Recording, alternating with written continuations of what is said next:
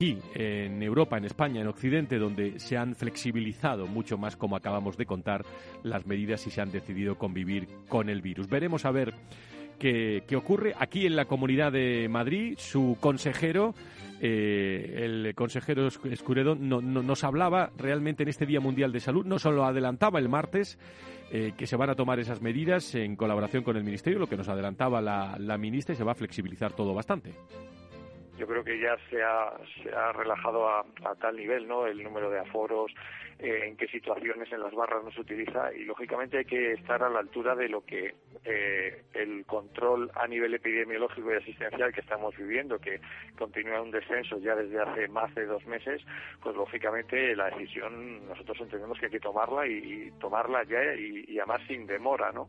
Y se ha tomado y estas declaraciones nos las dijo en el pasado martes en el espacio Día Mundial de la Salud que hoy vamos a resumir con todos ustedes en un momento en el que los efectos, amigos y amigas, de la pandemia sobre el sistema sanitario se están haciendo, se están haciendo notar. ¿eh? El Centro de Investigaciones Sociológicas ha publicado el barómetro sanitario que a partir de, de una muestra representativa de 2.500 encuestas realizadas en marzo de ese mismo año recoge la opinión de los españoles sobre el funcionamiento de la sanidad tras el COVID y el resultado deja claras muestras de las dificultades que atraviesa la atención primaria, aquí lo hemos hablado mucho en este programa en Valor Salud y en nuestro especial, y el acceso a las consultas. Un dato, casi el 60% de la población española ha necesitado al menos una consulta de atención primaria en el último año, pero no todos lo han conseguido. Uno de cada cuatro se quedó sin ella. En concreto, los datos del CIS muestran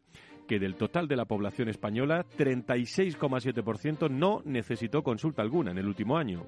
43,6 la necesitó y la consiguió, pero el 15,9% aproximadamente restante de los españoles precisó ser atendido por un medio de familia y no llegó a conseguirlo. Va mucho en relación con el informe del proyecto Venturi de Antonio Burgueño que nos presentaba aquí también hace unos meses. Vemos que estamos en tendencia, eh, sobre todo de mucha precaución, a pesar de la flexibilidad eh, y de la mm, convivencia que vamos a tener todos en, en Semana Santa. Mucha precaución. Enseguida, 10 y 12 estamos en directo en este viernes de Dolores, que todos ustedes salen si nos escuchan desde el coche, en los podcasts en tiempo de vacaciones, si le han hablado de este Día Mundial de la Salud y lo está escuchando después de, unos días. Gracias por estar con nosotros, gracias por estar en Valor Salud.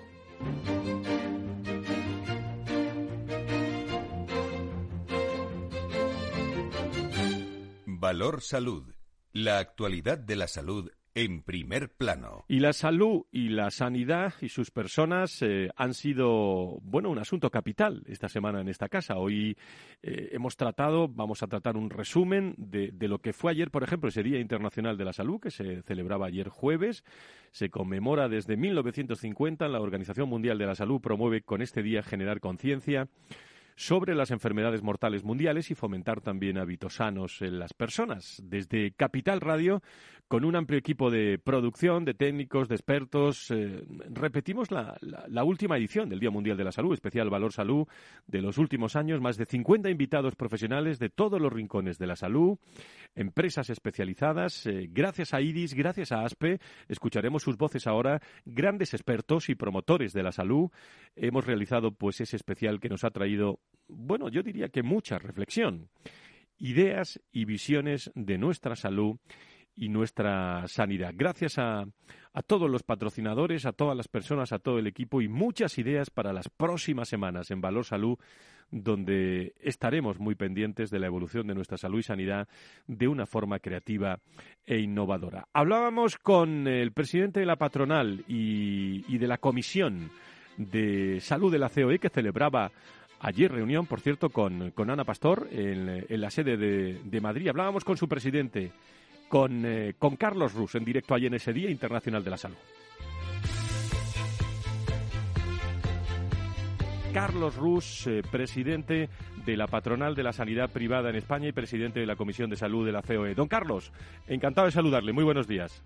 ¿Qué tal? Muy buenos días. Un placer acompañaros de nuevo. Balance de este Día Mundial de la Salud. Bueno, yo creo que hay una serie de ideas que han quedado patentemente o meridianamente claras, Fran, como que la colaboración público-privada salva vidas. Creo que es algo que se ha demostrado en la pandemia. Retos que ya teníamos en el Sistema Nacional de Salud pues se han visto quizás más agudizados, como es eh, las listas de espera, eh, como es eh, el atasco que tiene la atención primaria o si es el modelo ideal para nuestro país, el problema que tenemos con la escasez de los profesionales y, creo que es un momento muy importante esta jornada que hemos hecho durante estos días para sacar también conclusiones. Hoy es 7 de abril, Día Internacional de la Salud. hay muchas noticias, noticias que nos llegan también desde, desde bueno, China también hablando de, de, nuevas cepas, también en, en, Europa, las mascarillas a partir del 19 de abril eh, con casos excepcionales, el transporte, colegios, etcétera, eh, bueno, van, van a desaparecer según el, eh, el, Ministerio y según el propio Gobierno con las comunidades autónomas. ¿Cuál es la reflexión sobre estos temas de actualidad? Y le dejo ya. Bueno, Fran, me preocupa en cierta medida. Vemos como hace pocos días se daba un repunte de casos en Reino Unido con 120.000 contagios en un día. Yo apuesto por la responsabilidad de las personas e incluso al aire libre cuando se producen grandes concentraciones. Eh, yo pediría eh, que las personas llevaran puesto la mascarilla. Don Carlos, eh, eh, como presidente de la patronal, muchísimas gracias por acompañarnos durante todas estas jornadas de, del Día Internacional de, de la Salud. Muy buenos días. Buenos días y muchas gracias.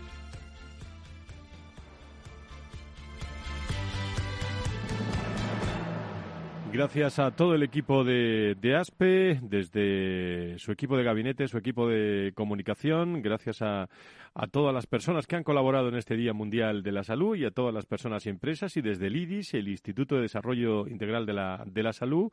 Eh, Fernando Mugarza, su director de desarrollo, habitual, con tertulio también de este programa, colaborador, eh, magnífico profesional, nos hablaba eh, pues nos hablaba de, esa reflexión que según ellos eh, han sacado de este Día Mundial de la Salud.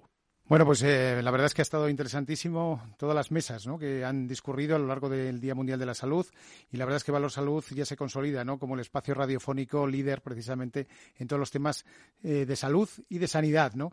Y yo pues si tuviese que resumir, pues o resumir o por lo menos lo que más me ha, me ha eh, marcado ¿no? en estos días ha sido precisamente esa necesidad ¿no? de mejorar nuestro sistema sanitario. Todos queremos esa mejor sanidad para todos ¿no? y para eso tenemos que saber acompasar ¿no? el ritmo de de, nuestro sistema precisamente con los retos que plantea el futuro. ¿En términos de qué?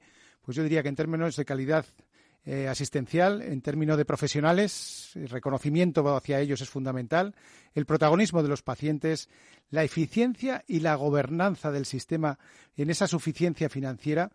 No podemos olvidar que también se ha, explicado aquí en, esta, en estas mesas la colaboración público-privada, sumar y multiplicar voluntades, la equidad y el acceso importantísimo la innovación y la digitalización y, por supuesto, estar dispuestos a reformar el sistema porque, en definitiva, tenemos que acompasarlo con el futuro y con el presente, puesto que la presión asistencial y financiera del sistema sanitario público cada vez es mayor. Gracias, Fernando. Eh, desde el IRIS eh, hemos comprobado en eh, toda la agenda del Día Mundial de la Salud, especialmente en, el apartado de interoperabilidad, el gran trabajo que se está desarrollando. Queríamos saber también los objetivos para, para este 22, 2022 que tenéis. Bueno, desde la Fundación IDIS, la verdad es que es un año muy intenso, puesto que estamos eh, comprometidos no solamente con nuestra forma de ser y de actuar, ¿no? en el sentido de la transparencia, de la honestidad, a través de los informes, de los estudios, de los análisis, que con toda seguridad nuestros oyentes ya, ya conocen. ¿no?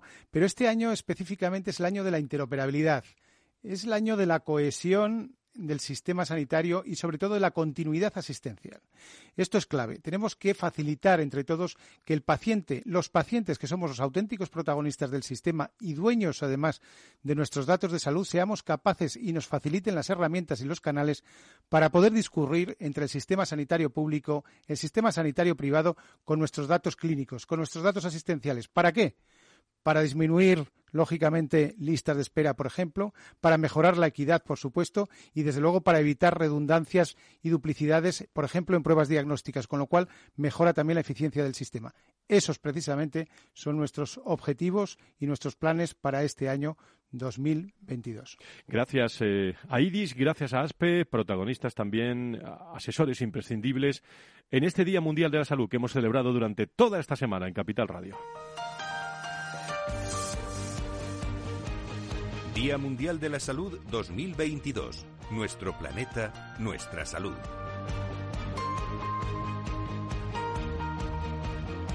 Yo quiero agradecer especialmente, además de Iris y Aspe, al Hospital de Fátima, al Grupo San Roque, al Grupo Recoletas, a Vitas, a IMET Hospitales, a Clínica de la Asunción, a HM, a Vitalia, a todas las personas y empresas que han pasado en este especial Día Mundial de la Salud en el que hoy en directo en este Viernes de Dolores previo a la Semana Santa, mucha precaución, eh, también eh, confianza sí, pero cuidado, ¿eh? hay que seguir con las mascarillas en, en, bueno, hay que seguir lo que ustedes quieran, pero hay que seguir en las distancias cortas, que, que nos vienen datos también de, de otras regiones, al menos para, para reflexionar y tenemos que pasar una buena Semana Santa. Les ofrecemos ahora algunos sonidos eh, que nos ha traído este Día Mundial de la Salud, en el que, bueno, empezamos, eh, luego escucharemos a partir de y media la entrevista que tuvimos con Enrique Ruiz Escudero, el consejero de Sanidad de la Comunidad de Madrid, y en la primera mesa hablamos de, de la reflexión sobre nuestro planeta,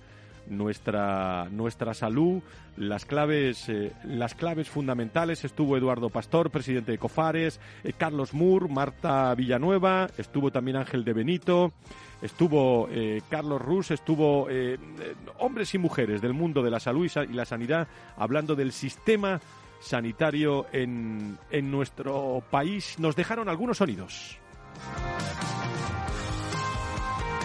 Cofares, como empresa sanitaria que es, solución empieza por la persona que trabaja con nosotros, nuestros colaboradores.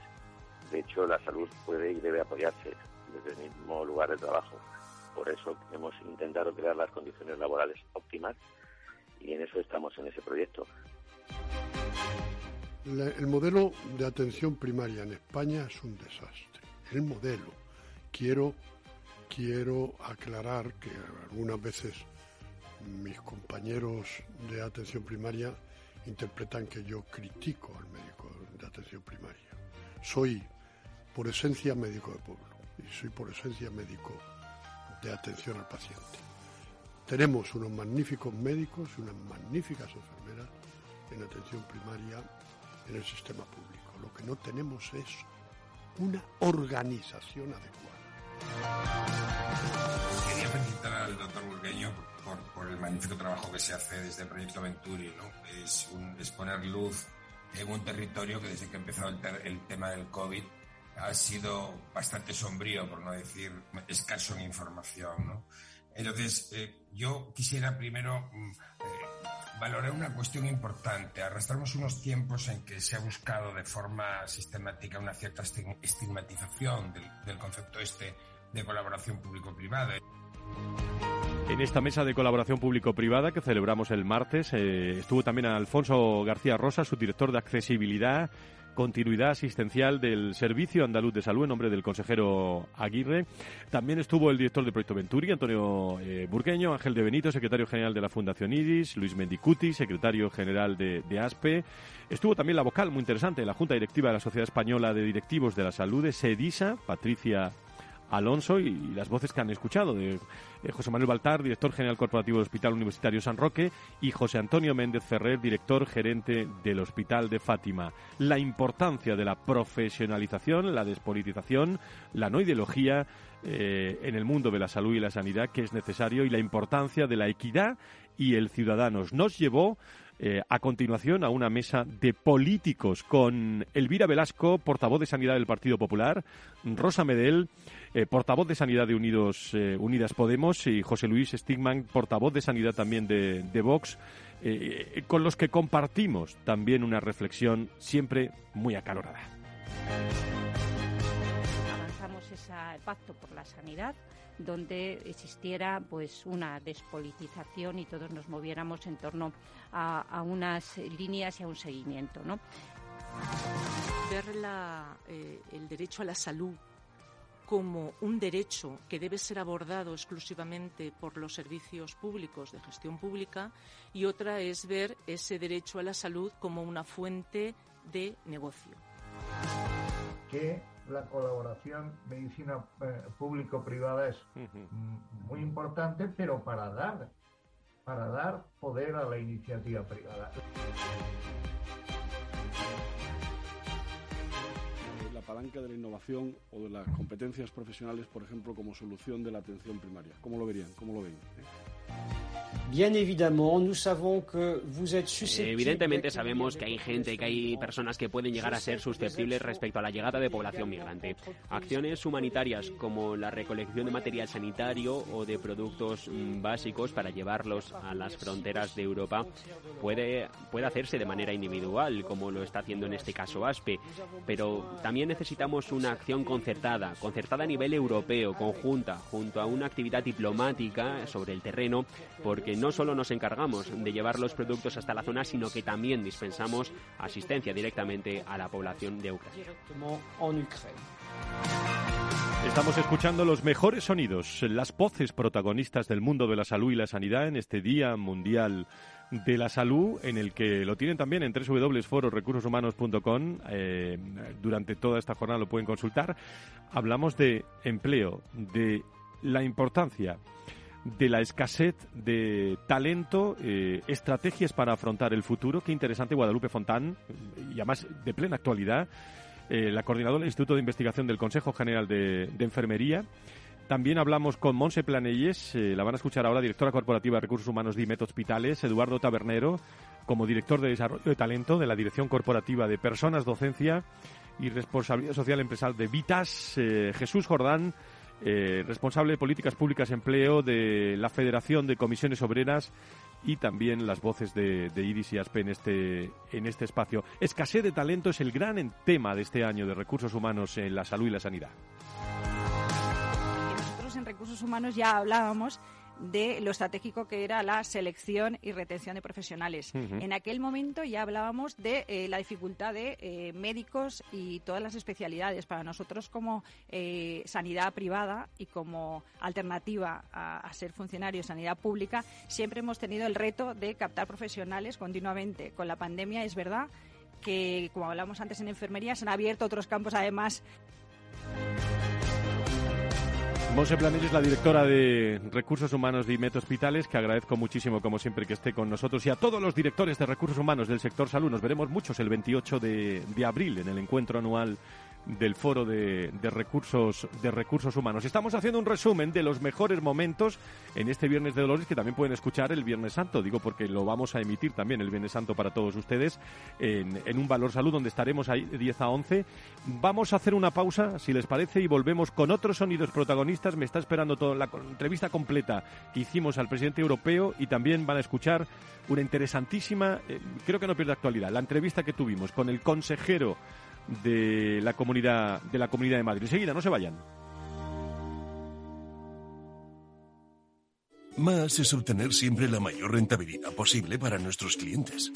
Mucho más es combinar esa mayor rentabilidad con un retorno social para mejorar la vida de las personas. En Renta 4 Banco queremos ofrecerte mucho más. Por eso evolucionamos, para que no tengas que elegir. Más rentable, más sostenible. Renta 4 Banco. ¿Quieres más?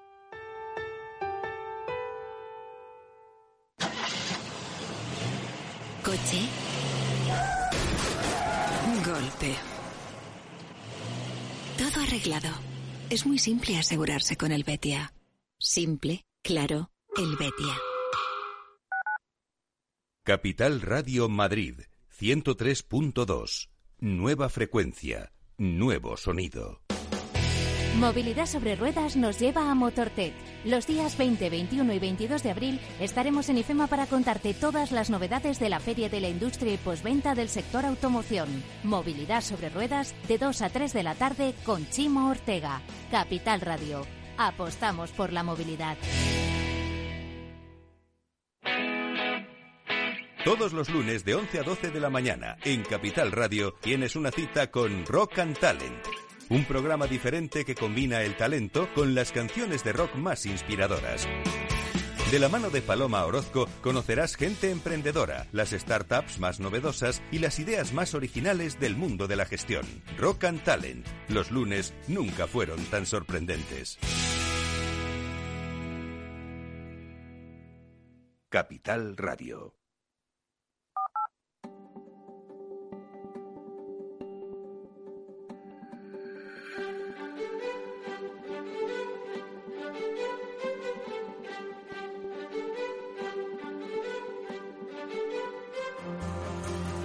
Valor Salud es un espacio de actualidad de la salud con todos sus protagonistas, personas y empresas. Con Francisco García Cabello.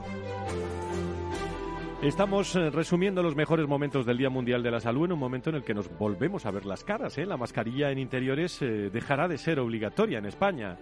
A partir del 20 de abril lo hemos escuchado eh, a lo largo de todos estos días y con ella también caerá la última gran restricción de la pandemia, aunque el Gobierno ha seguido el criterio de los técnicos y ha decidido retrasar el fin de la obligatoriedad hasta después de Semana Santa. Vamos a ver cómo se da la Semana Santa con el objetivo de evitar un posible repunte de los contagios en unas fiestas con, muchos desplazamientos e interacciones que se están produciendo precisamente en este Viernes de Dolores. Felicidades a todas las Dolores, las Lolas que nos estén escuchando en estos eh, momentos. Y el martes hablábamos en, eh, en una charla muy, muy interesante con el eh, consejero de la Comunidad de Madrid, que, amablemente todos los días mundiales de, la salud está presente con nosotros, eh, bueno, y cuando se lo pedimos también. Enrique Ruiz Escudero, consejero de Sanidad de la Comunidad de Madrid, nos decía esto. Creo que está escuchándonos ya. Es a don Enrique Ruiz Escudero, consejero de Sanidad de la Comunidad de Madrid. Señor consejero, muy buenos días, bienvenido. Hola, muy buenos días.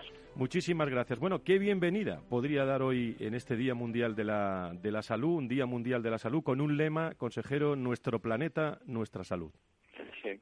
Bueno, en primer lugar que quiero agradecerles la, invitación para, para este programa, especialmente poder conversar contigo personalmente y bueno, yo creo que conmemorar un día tan espacial como es el Día Mundial de la Salud, pues es algo que, que yo creo que es bueno para todos y sobre todo eh, impulsar estas mesas de debate que van a ser a lo largo de, los próximos días y por los temas elegidos y por los ponentes que van a participar, desde luego que van a ser despertar gran interés y seguro que van a ser muy provechosas. Y sobre todo también quiero agradecer a tanto ASPE como a IDIS el, patrocinio de este de estos eh, de esta de estas jornadas porque son fundamentales bueno yo creo que que es eh, tratando de, de, sintetizar al máximo no yo creo que tener un entorno saludable es absolutamente vital para para la prosperidad económica, también el cuidado del, patrimonio natural y el bienestar social.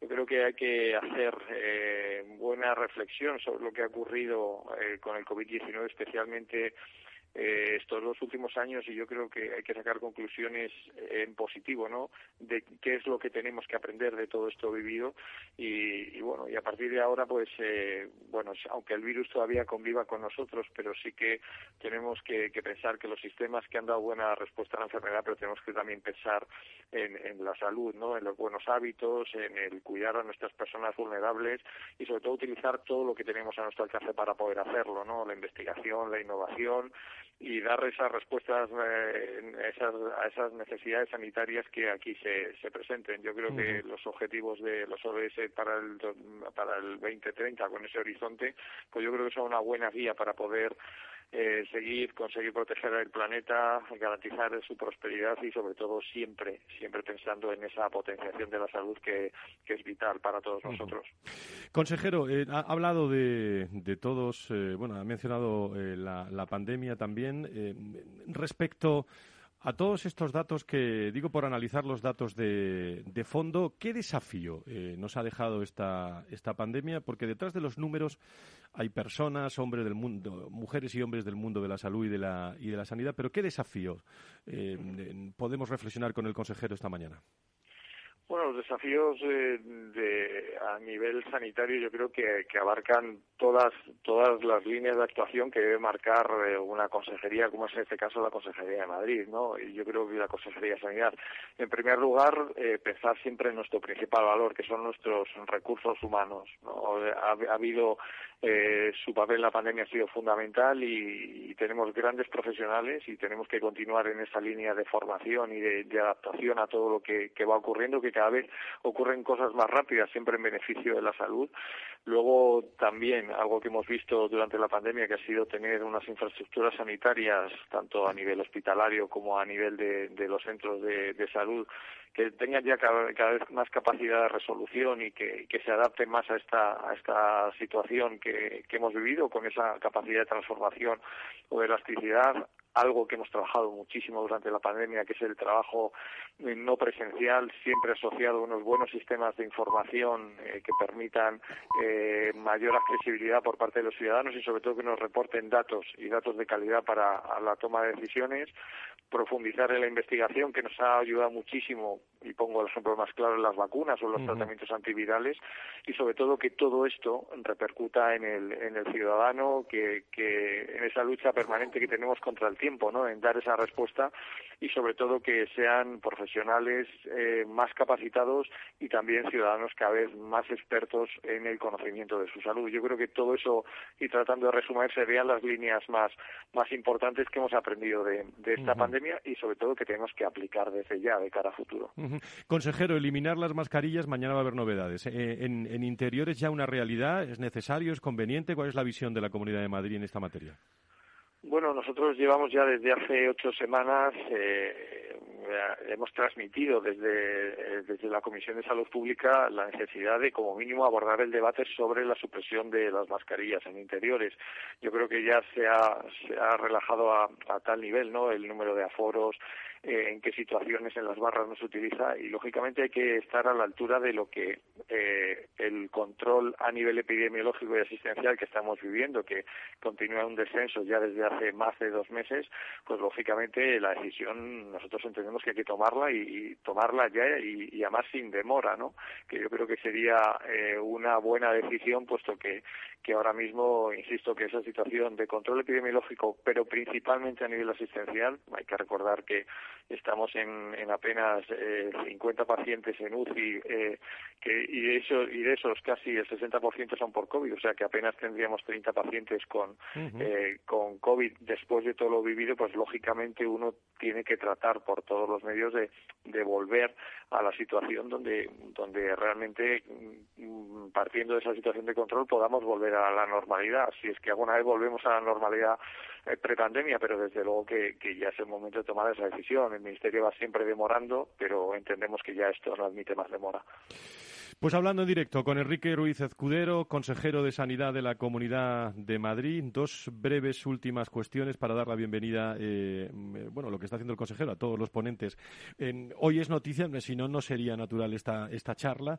Eh, está siendo noticia también eh, la intervención esta tarde a las cinco de, de Zelensky, el presidente ucraniano, a través de del Congreso. Eh, bueno, qué situación ¿no? la que estamos viviendo. Y con este Día Mundial de la Salud, nuestro planeta, nuestra salud, nos tenemos que acordar de, personas que en el entorno de la salud y la sanidad lo están pasando muy mal en situaciones bélicas, ¿no? Sí, evidentemente.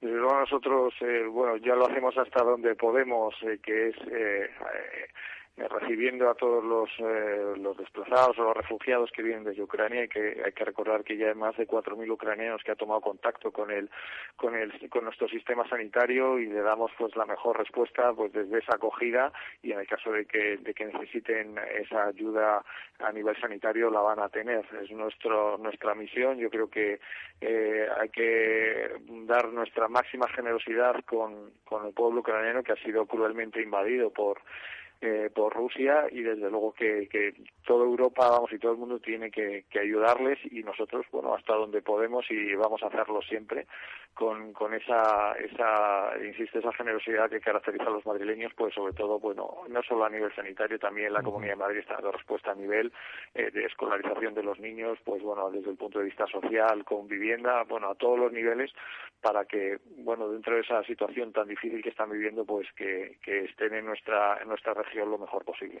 Muy bien, consejero. Por último, parece que, parece, ¿eh? en esto de la salud siempre, tenemos que, prever, eh, tener una red eh, interesante, pero parece que vamos a tener una Semana Santa tranquila, ¿no? En materia de salud, digo, analizando la pandemia.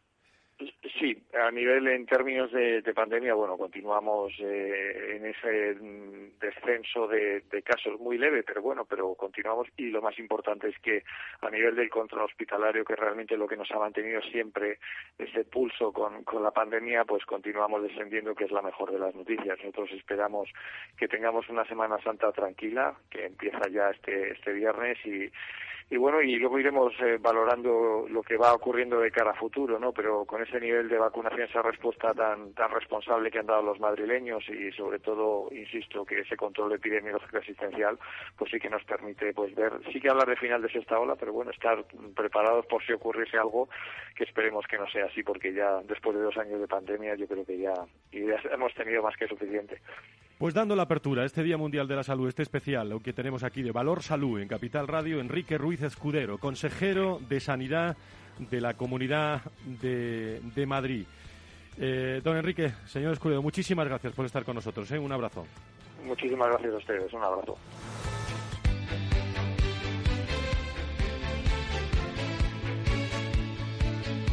Valor Salud desde la actualidad. La salud al alza. Todos los viernes de 10 a 11, eh, de 9 a 10 en las Islas Canarias, eh, estamos eh, pendientes de nuestra salud y sanidad contado de otra forma. Eso sí, voces y personas y protagonistas eh, y entrevistas en las distancias cortas y conociendo eh, cuál es la problemática con los pacientes, con la atención eh, primaria, con la interoperabilidad, con la bueno colaboración público-privada, con lo público, con lo, con lo privado, mm, con las dos cosas juntas y pueden ser, aunque es difícil muchas veces, protagonista aquí en Capital Radio. Hablábamos también esta semana no comparábamos, ¿eh? sino hablábamos con Paul Garasus, que es presidente de la Europea de la Sanidad Privada, que estuvo estos días también en Madrid. Nos atendió amablemente.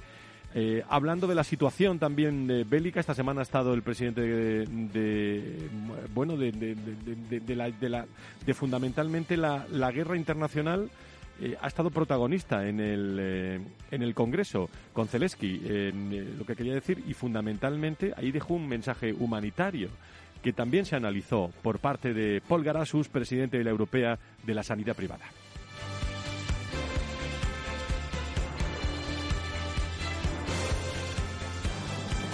Pues vamos en este Día Mundial de la Salud a conocer eh, también, sobre todo a través del conflicto bélico que está ocurriendo en Ucrania, y conocer eh, también detalles de cómo está afectando a la salud y la sanidad eh, europea.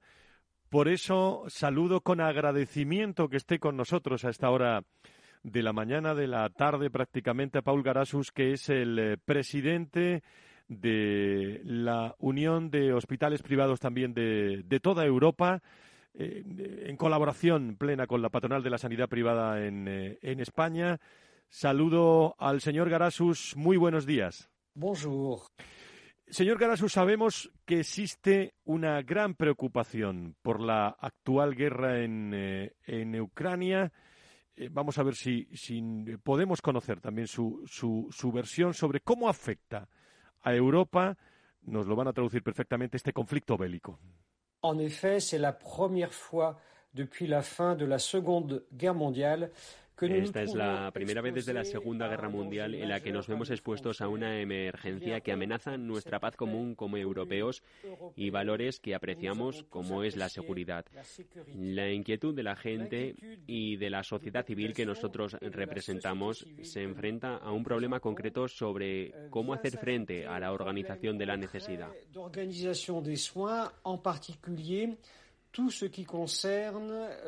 En particular, todo lo que concierne al transporte o al aprovisionamiento. Todos conocemos la dificultad para transportar ciertos productos sensibles y aquí la cuestión es práctica.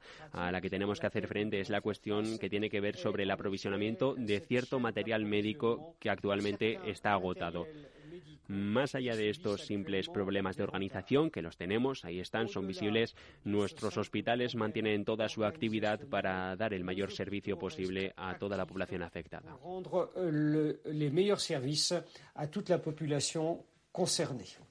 Muchas gracias. Sobre este asunto, ¿qué acciones eh, están llevando adelante desde la Unión de Hospitales Privados en toda Europa para colaborar en este sentido? Je vais vous répondre sur trois points. La première, c'est pour euh, Aquí les vamos a responder en base a tres puntos. El primero para agradecer a los países frontera de Europa cercanos a Ucrania, en particular a miembros de nuestras federaciones polaca, rumana y moldava, eh, su disponibilidad para poner los servicios a favor de la población migrante huida por este conflicto.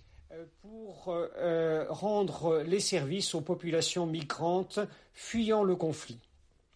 Nos gustaría mandar un gran abrazo a nuestros amigos polacos, quienes han demostrado un gran ingenio, colaboración al acudir, en la medida de sus posibilidades, bien es verdad, a la ayuda en el plano humanitario y sanitario a una población migrante en una situación difícil desde el punto de vista emocional.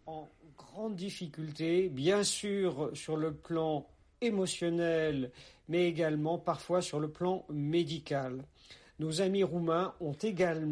Nuestros amigos rumanos, por su parte, también han desplegado allí un gran plan de ayuda, de seguro consecuencias financieras para sus cuentas, para ellos, para simplemente ofrecer un servicio a la población con dificultades. Y aquí me gustaría poner sobre la mesa también una pequeña anécdota. Nuestros amigos moldavos han tenido la gentileza de enviarnos una fotografía, la fotografía de un recién nacido que ha nacido en una clínica, en su clínica, justo después de cruzar la frontera, su madre, huyendo de este conflicto. Nosotros, en este caso, estamos muy orgullosos de tener a miembros de nuestra organización respondiendo de esta manera a una crisis humanitaria. La segunda dimensión de nuestra acción ha été d'interagir avec la Comisión Europea. La segunda dimensión de nuestra acción queda en las negociaciones junto a la Comisión Europea en las que hemos participado para la discusión de la organización frente a la guerra y de cómo se van a ofrecer nuestros servicios a la población migrante. Nosotros estamos plenamente activos en la medida en la que podamos aportar los servicios que sean necesarios. Nos possibilités et suivant le transfert intracommunautaire des populations concernées pour apporter des offres de soins nécessaires. Y el tercer trabajo de nuestra acción, de nuestro trabajo, ha estado centrado en cómo hacer que los servicios disponibles en los hospitales privados de la Unión Europea puedan llegar al frente de guerra para ayudar a Ucrania. Respecto a estas actuaciones de calado humanitario, nos centramos en cómo transferir el mayor material posible, el mayor personal capaz y posible, a fin de que sobre el terreno los ucranianos que puedan se beneficien de los servicios, de nuestros servicios y adaptándose estos también a una situación de excepción. Bien es verdad que aun con todo somos conscientes plenamente de que sobre el terreno los productos médicos escasean, que las estructuras hospitalarias están siendo atacadas, derruidas y que el personal, bien es verdad, hay que admitirlo, es insuficiente. Que el número de personal soignant est devenu insuffisant. Por último, gracias, eh, señor Garasus, por estar con nosotros desde vuestra visión, ¿qué otras vías de apoyo y colaboración debería impulsar la sanidad española para involucrarse de manera humanitaria como me imagino lo está, lo está haciendo? Le escuchamos atentamente. Evidentemente sabemos que hay gente, que hay personas que pueden llegar a ser susceptibles respecto a la llegada de población migrante. Acciones humanitarias como la recolección de material sanitario o de productos mm, básicos para llevarlos a las fronteras de Europa puede, puede hacerse de manera individual, como lo está haciendo en este caso ASPE, pero también necesitamos una acción concertada, concertada a nivel europeo, conjunta, junto a una actividad diplomática sobre el terreno, porque no solo nos encargamos de llevar los productos hasta la zona, sino que también dispensamos asistencia directamente a la población de Ucrania. Muy bien, Paul Garasus, de las eh, representante de la sanidad privada en, eh, en, Europa, de la Unión de Hospitales de, de, toda, de toda Europa. Como digo, eh, encantado de, saludarle. Muchísimas gracias. Espero verle también por aquí, por España, por Valor Salud en algún, en algún momento. Muy buenos días. Gracias. Nous savons votre générosité, nous savons votre engagement et nous vous en remercions. Valor Salud. La actualidad de la salud en primer plano. Resumiendo los sonidos más eh, destacados de esa semana en el Día Mundial de la Salud, teníamos que hacerlo en este programa Valor Salud, donde todos los viernes de 10 a 11 les ofrecemos contado de, de otra forma la actualidad de personas y empresas. Ambos sistemas, el público y el privado, están caminando hacia objetivos muy similares y esperemos que el futuro eh, traiga un, un, sistema interoperable de historia clínica para toda la ciudadanía. Para eh, transmitir la información del paciente de la historia clínica. Y no solamente eso, es para evitar eh, procesos administrativos duplicados, para poder interactuar en, todos los temas que son administrativos, de autorizaciones. Eh, hay que potenciar los sociosanitarios si queremos tener una sostenibilidad en la sanidad, en lo, en lo social y en lo económico. Sí, el hecho de que, de que los centros tuviesen personal sanitario eh, hizo pensar a, gran parte de, la sanidad que eh, recaía sobre ellos la atención sanitaria, algo que no es así. Y cuando tuvo que salir el sistema sanitario al rescate, la realidad es que había un desconocimiento absoluto. Deciros como un dato, por ejemplo, pues que en España tenemos pues 18.000 personas centenarias. ¿eh? Por tanto, la, hay una gran, ha habido una, un gran crecimiento de la población mayor y va a ir a más. ¿eh? Hay que unar hospitales, hay que unar datos y en ese aspecto pues eh, tecnologías como el red de entrenamiento federadas o el, PET, el Privacy and eh, Technology. Recordemos que para el año 2050 España probablemente será el segundo país más envejecido no solamente de Europa, sino del mundo, ¿no? Sonidos protagonistas, eh, gracias a todo el equipo de Laura Muñetón, eh, de Pedro Jiménez, también de Félix Franco, de todo el equipo técnico que ha hecho posible también esta semana, junto a todos los asesores, el Día Mundial de la Salud, en el que, como saben, hablamos también de historial clínico, lo acaban de escuchar, electrónico, interoperabilidad, continuidad asistencial. Eh, qué interesante la, la, mesa que tuvimos por la noche del martes. Sistema sanitario y sociosanitario, dos caras de la misma moneda. Y acabamos ayer precisamente, o mejor dicho, el jueves, hablando de tecnología y biotecnología, palancas de la, de la nueva medicina, donde hablamos de la evolución de la tecnología en algo más que, que el dato. ¿no?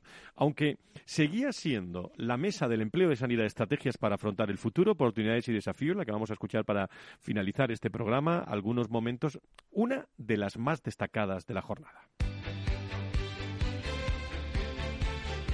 cuáles son los ejes fundamentales cuando estamos hablando de, empleo en sanidad como estrategia para afrontar el futuro, donde ven las oportunidades, los desafíos. abrimos debate, si queréis, en el mismo turno que, que he empezado y luego lo rompemos. Guadalupe. Yo, em, para romper así un poco el hielo, eh, empezaría porque durante estos 26 meses se ha, se ha visto muy bien, se ha objetivado el compromiso y la profesionalidad de los profesionales sanitarios y de alguna manera lo que hemos visto también es que, eh, por lo menos en el caso de las enfermeras, el empleo ha sido pleno, ha sido muy difícil encontrar, encontrar profesionales que pudieran cubrir determinados puestos y, creo que, bueno, que ahí es donde está uno de los desafíos, ¿no? En, poder eh, lograr para los próximos años un recambio generacional que va a venir por la, por la próxima jubilación de muchos de los profesionales y, también el que no se nos escape ese talento fuera, porque tenemos eh, profesionales muy bien preparados que son altamente considerados fuera de España y que durante varios años hemos tenido esa fuga de talento que tanto hemos echado de menos ahora cuando les necesitábamos. Qué buen trabajo están realizando, pero es que no hay enfermeras. De, ¿Dónde se buscan las enfermeras en este país? Efectivamente. hay, hay, un problema porque es verdad que, hay una demanda altísima, incluso a, nivel de las universidades y de poder formar a los profesionales la, demanda triplica el número de matrículas que se pueden realizar, con lo cual esa sería una de las oportunidades y, áreas de mejora que podríamos tener para los próximos años, porque efectivamente salen menos de las que, de las que se necesitan, como hemos podido evidenciar. Hablaremos de eso en el debate. Monse Planelles, como gran directora de recursos humanos, directora corporativa de recursos humanos de IMET Hospitales, que me queda sorprendido. De, ¿Cuántos empleados me has dicho ya? Más de 1.500, ¿no? Sí, más de 1.700. 1.700, fíjate. O sea que estáis creciendo mucho. Sí, estamos creciendo mucho y de ahí la dificultad también. Para nosotros eh, no es nueva la dificultad. Eh, y yo recuerdo de eh, cuando empezábamos en el foro de recursos humanos, ¿os acordáis? Antes de la pandemia, que nosotros en recursos humanos ya hablábamos de lo estratégico que era la selección y retención de profesionales. En aquel momento ya hablábamos de eh, la dificultad de eh, médicos y todas las especialidades. Para nosotros como eh, sanidad privada y como alternativa a, a, ser funcionario de sanidad pública, siempre hemos tenido el reto de captar profesionales continuamente. Con la pandemia es verdad que, como hablamos antes en enfermería, se han abierto otros campos además de demanda que ha empezado a tirar y además de buscar desde el año, desde todos los años buscando especialidades y profesionales, además ahora pues también ha, tirado la demanda de la pandemia de otros, eh, de otros elementos y de otro personal de nuestras plantillas como es la enfermería, con lo cual estamos acostumbrados a atraer,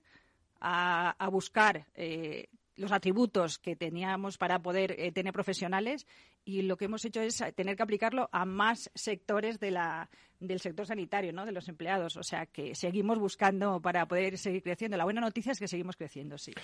Esa es buena noticia. Otro grupo que crece también mucho, eh, presente en toda, en toda España, eh, Vitas, eh, Eduardo Tabernero, oportunidades, desafíos desde tu visión. Pues la verdad que coincido con lo que se ha comentado previamente. Está claro que el COVID trajo una situación que ha venido a exacerbar lo que ya se daba antes de, de la pandemia, ¿no? la escasez de profesionales. Lo que nos ha obligado el, COVID es a, cambiar el chip. Yo creo que hemos visualizado que esta situación ha venido para quedarse. Habíamos normalizado la falta de enfermería y la dificultad de encontrarla. Ya ha llegado a tal nivel de escasez que, ha roto el esquema mental de las organizaciones. Nosotros hemos tenido que cambiar el chip de manera brutal y, ese cambio ha venido para quedarse. Nosotros, eh, cuando hablamos de escasez de enfermería, creo que tenemos que poner más hincapié en retener y desde el punto eh, punto de vista, positivo, fidelizar a la, enfermera que nos conoce y que trabaja con nosotros, que, el esfuerzo en buscar enfermeras. Eh, tenemos magnífica enfermería en España, nosotros seguimos buscando enfermería eh, en nuestras universidades, en la gente profesional que hay en España, no hemos entrado en la dinámica de traernos enfermeras de fuera, sí que estamos recuperando enfermería que ha hecho su trabajo durante cinco o siete años en Inglaterra, en Holanda, en Alemania, y lo que estamos ofreciendo es, un cambio en la manera de gestionar personas en la compañía, que es cambiar el chip. tenemos que crear una propuesta de valor para la enfermería que le convenza, que le convenza para quedarse y para, y para venir con nosotros, ¿no? Propuestas de liderazgo para los mandos intermedios y directivos que impliquen una nueva manera de trabajar con nuestra gente, contenido formación técnico pero de habilidades, eh, hablar de elementos que nunca habíamos planteado en la privada como carrera profesional, adaptar eh, nuestros hospitales al hospital donde la enfermera y el profesional médico se sienta cómodo, hospitales universitarios con investigación aplicada, con docencia, y eso es pegar un cambio radical en la manera de pensar del modelo de hospital que tenemos en la privada, acercándonos a un modelo de hospital distinto que dentro de 15, 10, 20 años la feminización de la profesión y la conciliación de la vida familiar le obligará a decir o me quedo donde me he formado o me voy aquí. Y si no voy aquí, me iré porque tiene una propuesta de valor parecida a la que estoy acostumbrado. Y eso es lo que tenemos que hacer. Ese es el reto que tenemos en la sanidad privada para adaptar nuestro modelo de negocio y nuestra gestión hospitalaria a ese hospital futuro que va a querer tanto la profesional sanitaria, la enfermera, investigando, haciendo docencia, doctorándose, como el, como el paciente. El paciente va a pedirnos exactamente lo mismo. Voces protagonistas del mundo de la salud y la sanidad aquí en Capital Radio. Gracias a todos. Eh, de esta forma resumimos hoy el día, el Día Mundial de la Salud. Gracias a todas las personas que están en directo en este viernes eh, de Dolores, previo a una semana, semana de Pasión, semana de Semana Santa, y también gracias a las personas que estén, en, por ejemplo, en estos momentos escuchando y que estén en Viernes Santo escuchando esta sintonía. También vamos a poner estos contenidos. Nosotros eh, volveremos después de Semana Santa con muchas novedades y mucha actualidad en este Viernes de Dolores. Les deseamos una excelente eh, tiempo de descanso.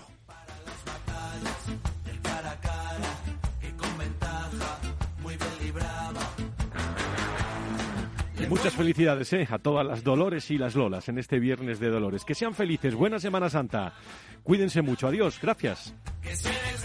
Valor Salud, la actualidad de la salud en primer plano todas las semanas con sus personas y empresas. En Capital Radio, con Francisco García Cabello.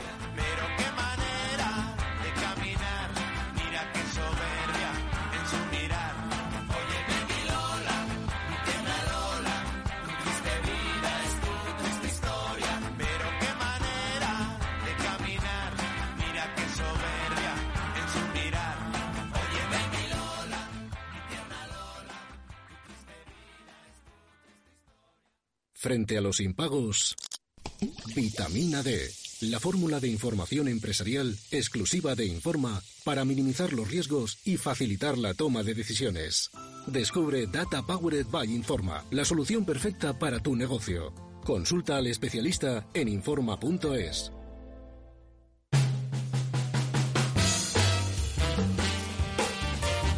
Capital Radio, Música y Mercados.